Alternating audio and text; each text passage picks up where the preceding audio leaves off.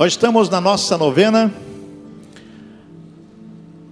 na sétima semana, na sétima semana, novena, sétima semana das causas impossíveis da família e da vitória. Amém? Muito bem, nós vamos conversar hoje sobre algo muito importante. Quando você entra no santuário, você senta nessa cadeira, você pode ter certeza que essa cadeira tem uma unção especial. Porque quando eu entro aqui, está tudo vazio, eu peço ao Senhor, coloque em cada cadeira a tua unção. Coloque em cada cadeira uma bênção especial. Porque aquela pessoa que vai sentar, com certeza vai receber de ti. E sabe quando é, como é que você recebe?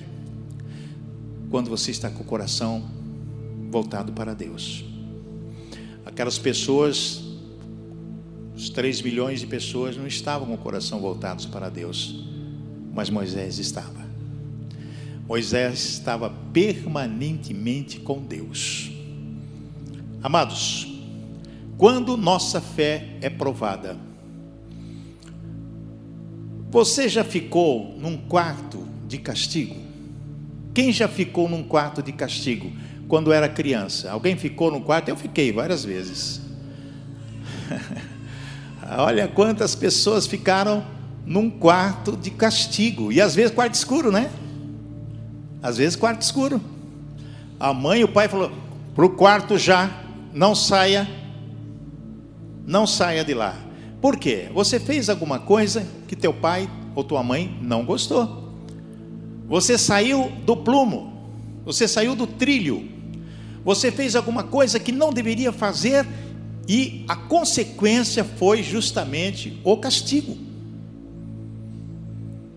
Mas fez mal para você o castigo.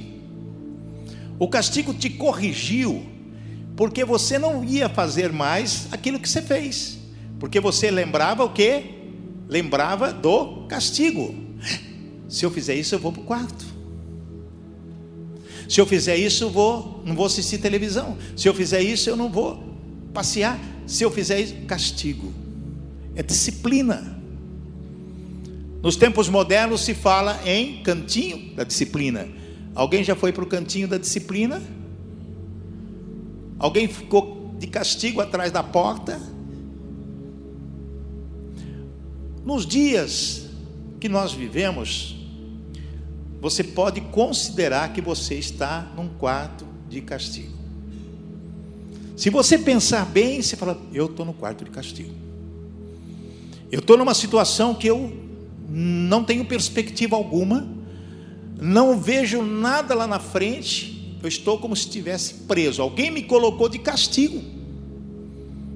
Porque eu tento resolver, tento resolver, não consigo. Mas um lugar de castigo pode ser também um local de oração. No lugar de castigo pode ser o local onde você vai estar mais perto de Deus. Jesus diz lá em Mateus 6,6: entra no teu quarto, tranque a porta e ore ao teu pai em secreto, que em secreto ele te responderá. Amém, irmãos? O quarto de castigo pode ser o quarto onde você tem uma ligação, onde tem uma intimidade com Deus. É o grande momento. Basta você inverter a situação. Quando existe uma situação adversa na sua vida, você pode inverter a situação. Agora, Deus prova a nossa fé. Deus prova a nossa fé.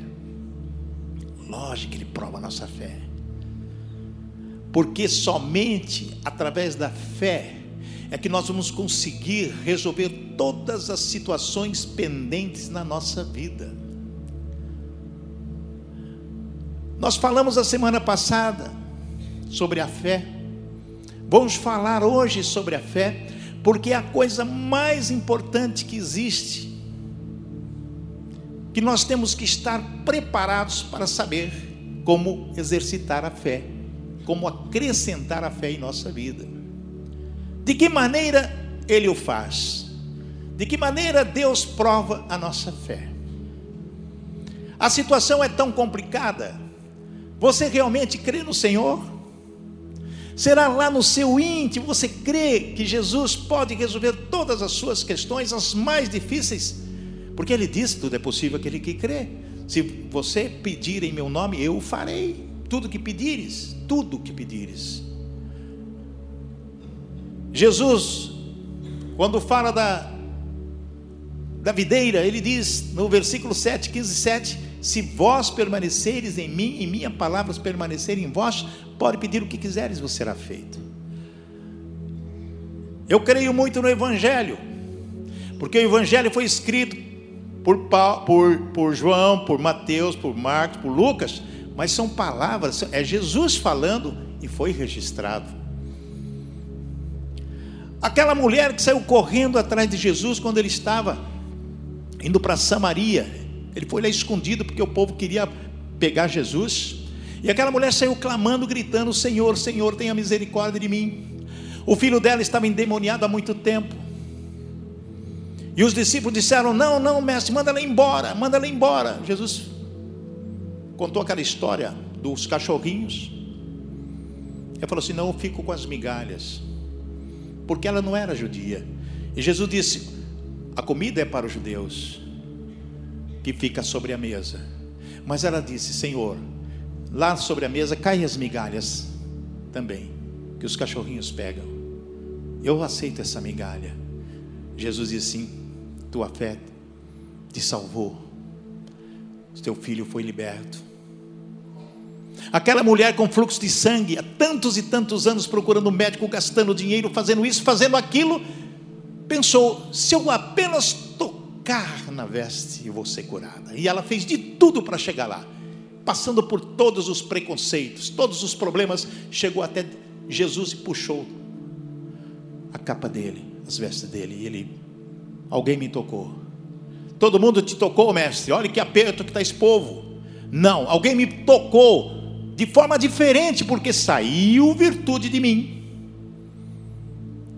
E ela depois se revelou. Jesus disse: Está curada, a tua fé te salvou. Aquele centurião desesperado, porque o seu empregado, o seu funcionário estava doente para morrer, ele foi até Jesus e disse: Senhor, meu funcionário vai morrer. Jesus falou: Vamos lá. Ele falou: Não, o senhor não é, eu não sou digno de receber o senhor em minha casa mas apenas uma palavra do Senhor, eu tenho certeza que meu servo será curado. E Jesus disse: Pode ir para casa, que ele já está curado. Jesus ficou maravilhado com esse homem, de tamanha fé. Como está a sua fé para resolver os problemas da sua vida? Você crê, crê realmente no Senhor? Em 1 Pedro capítulo 1, versículo 7, diz que todas as provações que nós passamos, essas provações são para mostrar que a fé que vocês têm é verdadeira.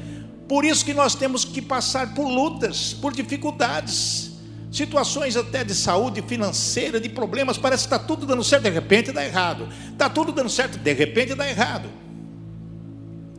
O marido está um doce, está uma beleza, levando um cafezinho na cama. Hum, beijando aqui, beijando ali, de repente. Hum, hum, hum, hum, vira um bulldog. Pastor, ore pela minha casa, pela minha família. O marido virou. Ele era bom, agora está ruim. São facetas da vida. É o diabo que veio para matar, roubar e destruir.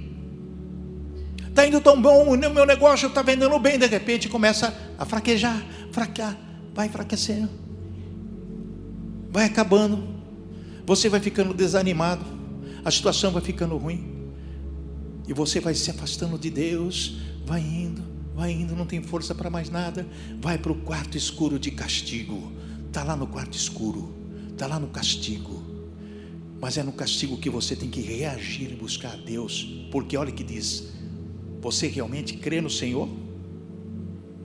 Essas provações são para mostrar que a fé que vocês têm é verdadeira pois até o ouro que pode ser destruído é provado pelo fogo. Já tem essa experiência para que você possa fazer com que o ouro seja ouro realmente, vale? ele tem que ser provado pelo fogo. Você tem que passar por provações. Da mesma maneira, a fé que vocês têm, que vale muito mais do que o ouro, precisa ser provada para que continue firme. O apóstolo Paulo diz que quanto mais problema ele tinha, mais fraco ele se sentia, ele se tornava cada vez mais forte. Quando você pensa que está fraquejando as pernas, está bambeando, aí que você tem que reagir. Falei, não, em nome de Jesus eu vou conseguir e vou conquistar. Amém, irmãos? E assim vocês receberão aprovação, glória e honra no dia em que Jesus Cristo for revelado. O que, que disse o apóstolo Pedro? Receberão aprovação e glória. É vitória. A situação está muito difícil mas eu tenho que ter fé. E nós chamamos de fé vívica, fé em Jesus Cristo. Como definir a fé? Mas, pastor, como que eu vou definir a fé? Mas eu tenho fé. Mas será que eu tenho fé mesmo? Olha o que é fé. Ora, a fé é o firme fundamento das coisas que se esperam e a prova das coisas que não se veem. Você espera o milagre na sua vida, sim ou não? Mas você vê o milagre? Agora não, mas você vai ver. É tomar posse daquilo que você espera, vai acontecer. Essa situação vai acontecer. Daqui a pouco a luz do quarto vai acender e vai abrir a porta e eu vou sair para a vitória, porque eu tive um tempo com Deus no quarto escuro de castigo porque a vitória ela chega.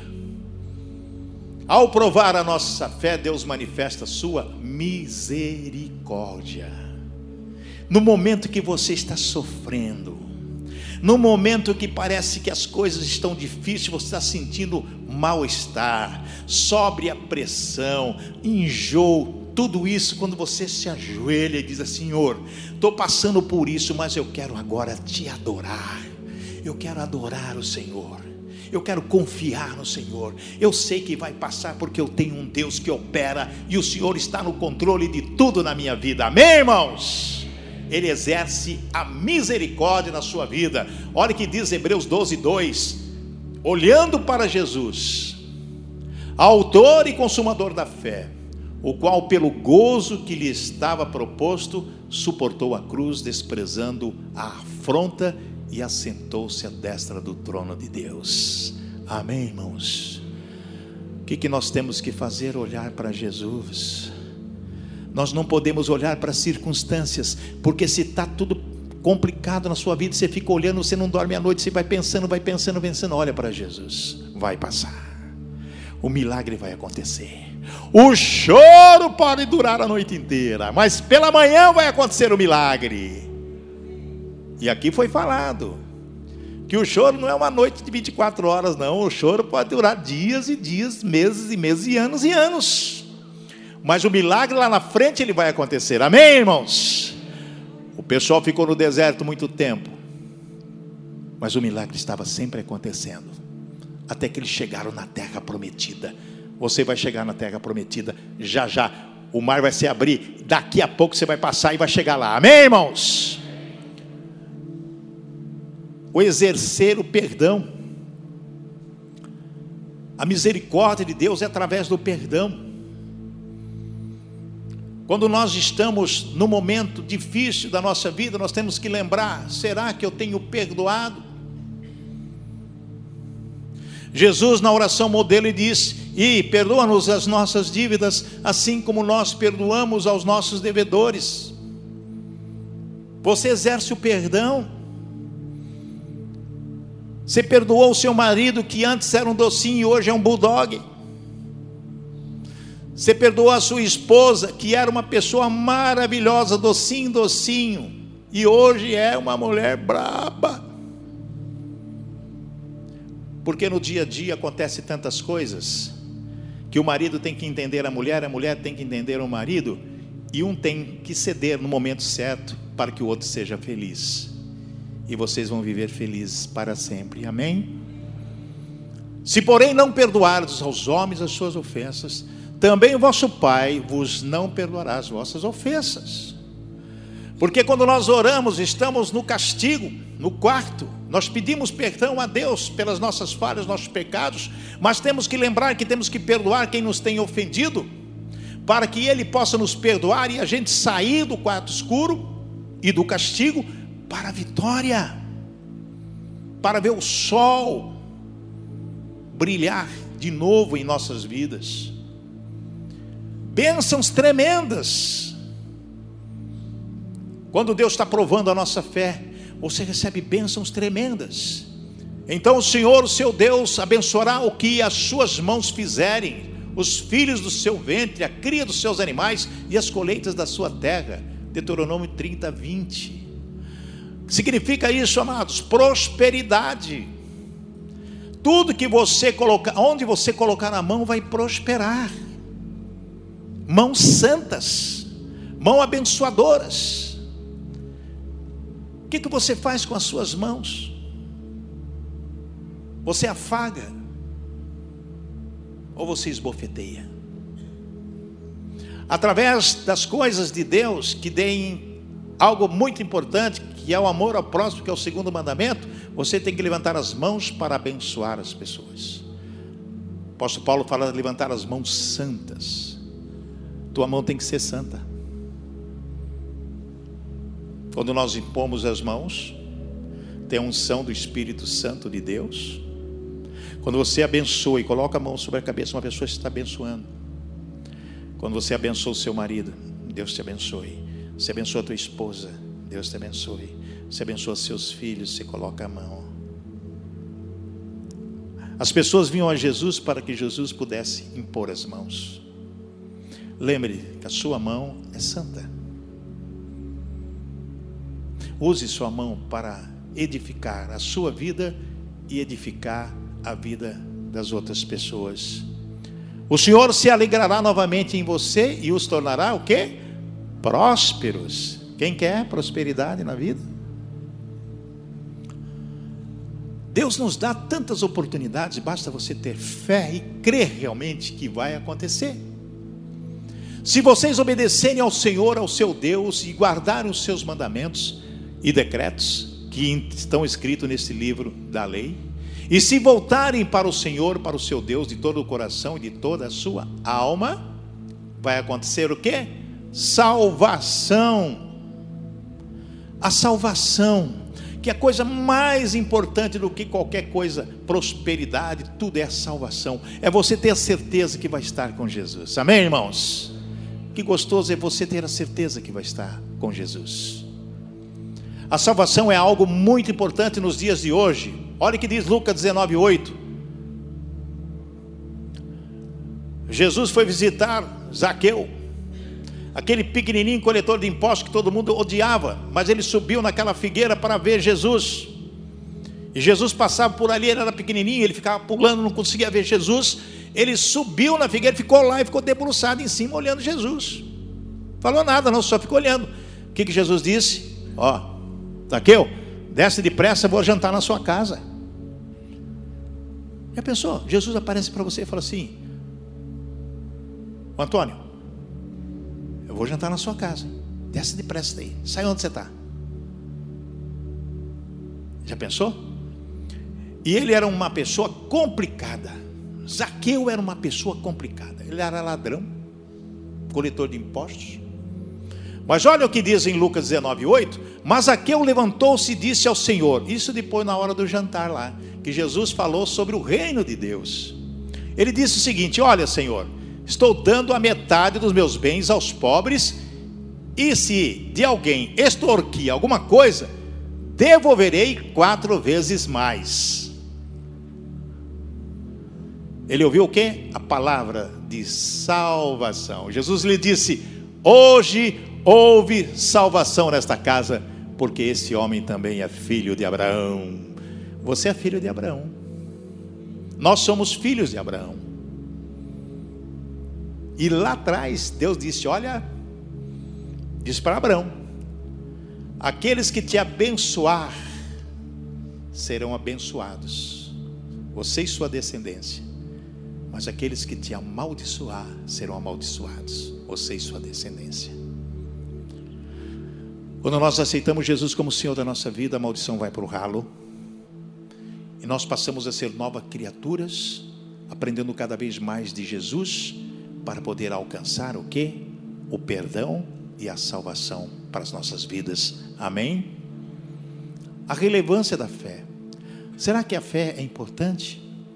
Será que a fé é importante para você? Foi pela fé que as pessoas do passado conseguiram a aprovação de Deus. Nós temos no capítulo 11 de Hebreus, todo ele a respeito dos heróis da fé, as pessoas que conseguiram grandes coisas através da fé. E você repete comigo: eu vou, através da fé, conseguir para a minha vida grandes coisas. Hebreus 11, 2 e 3 diz assim: e pela fé que entendemos que o universo foi criado pela palavra de Deus e que aquilo que pode ser visto foi feito daquilo que não se vê. Alguém aqui veio do macaco? Se alguém veio, alguém veio do macaco, alguém veio de uma meba, alguém veio de um peixe, não, nós cremos que fomos criados pela palavra de Deus. Não é? Haja luz. Foi pela palavra. E depois de tudo criado, Deus disse: façamos o homem a nossa imagem e semelhança.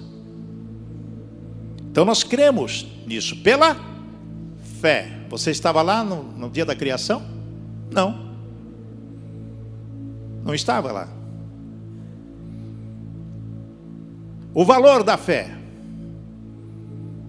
Foi pela fé que Enoque escapou da morte. Presta bem, escapou da morte. Enoque morreu? Não. Ele foi levado para Deus e ninguém o encontrou porque Deus mesmo o havia levado. Sumiu. Morreu.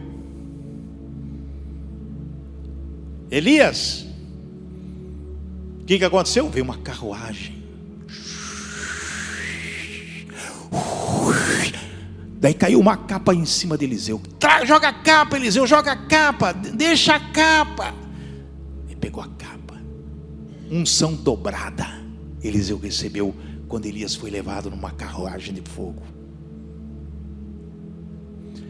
O valor da fé. As escrituras sagradas dizem que antes disso ele já havia agradado a Deus. Isso pode acontecer com você. Qual é o seu relacionamento com Deus? Você tem intimidade com Deus? Foi falado hoje que Davi era segundo o coração de Deus. Daniel era segundo o coração de Deus.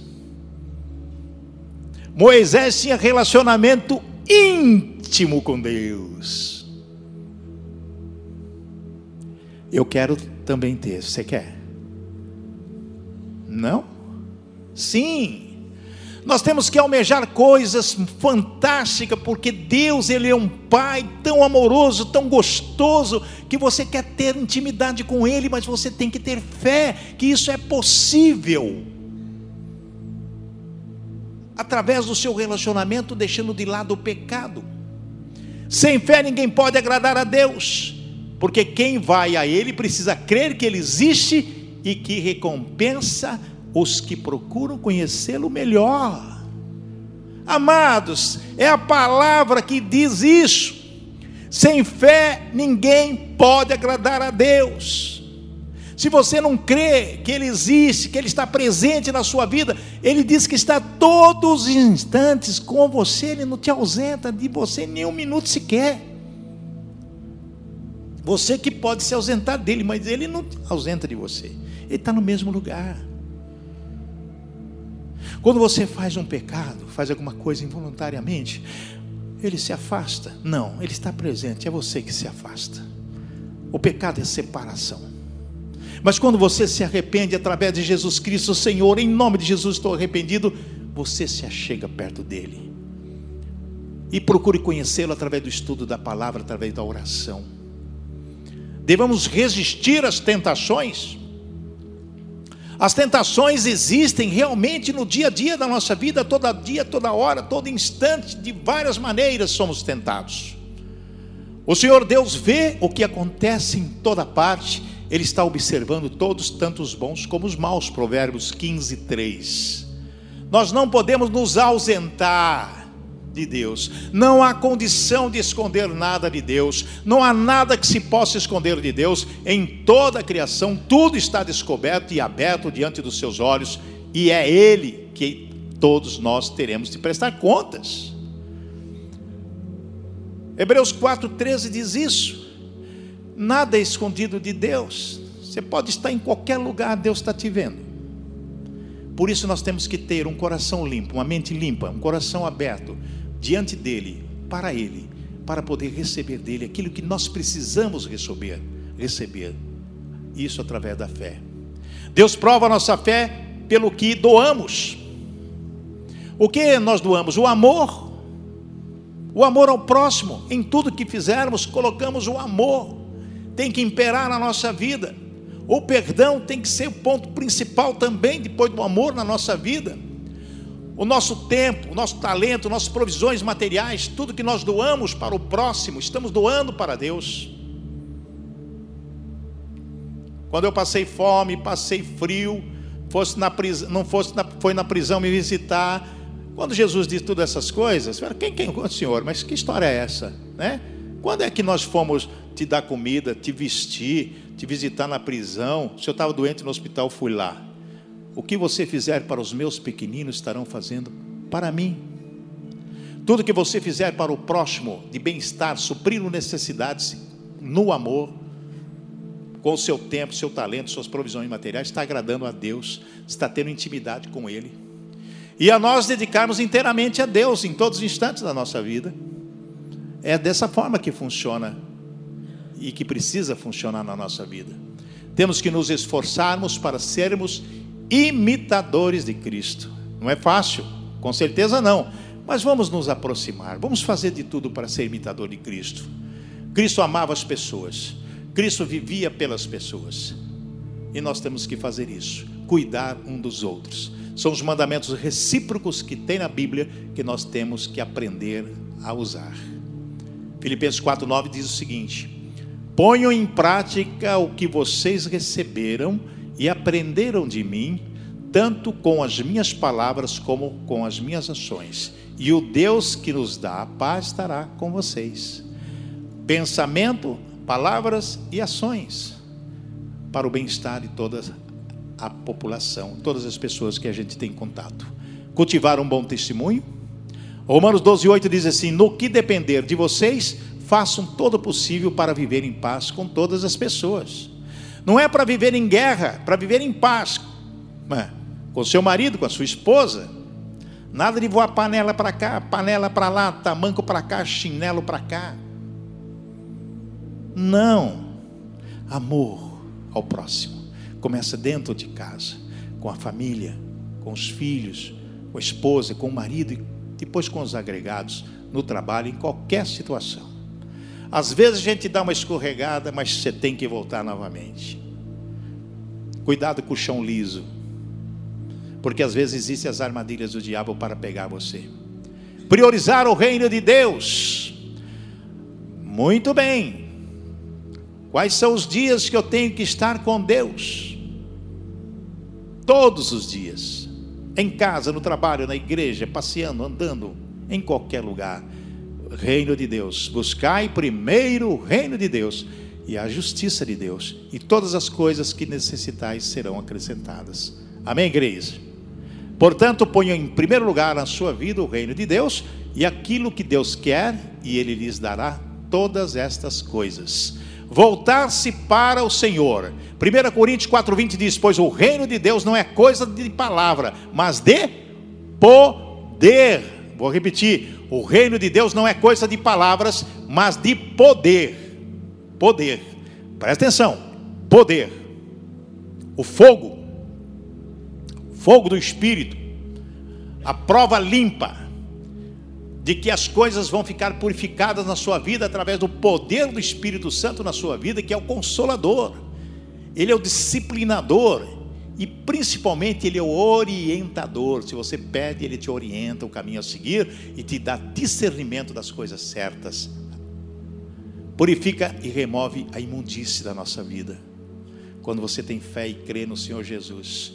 Depois que nossa fé é provada, a nossa vida e o nosso testemunho serão revertidos em glória e honra a Deus, resultando em nossa salvação e de outras pessoas também.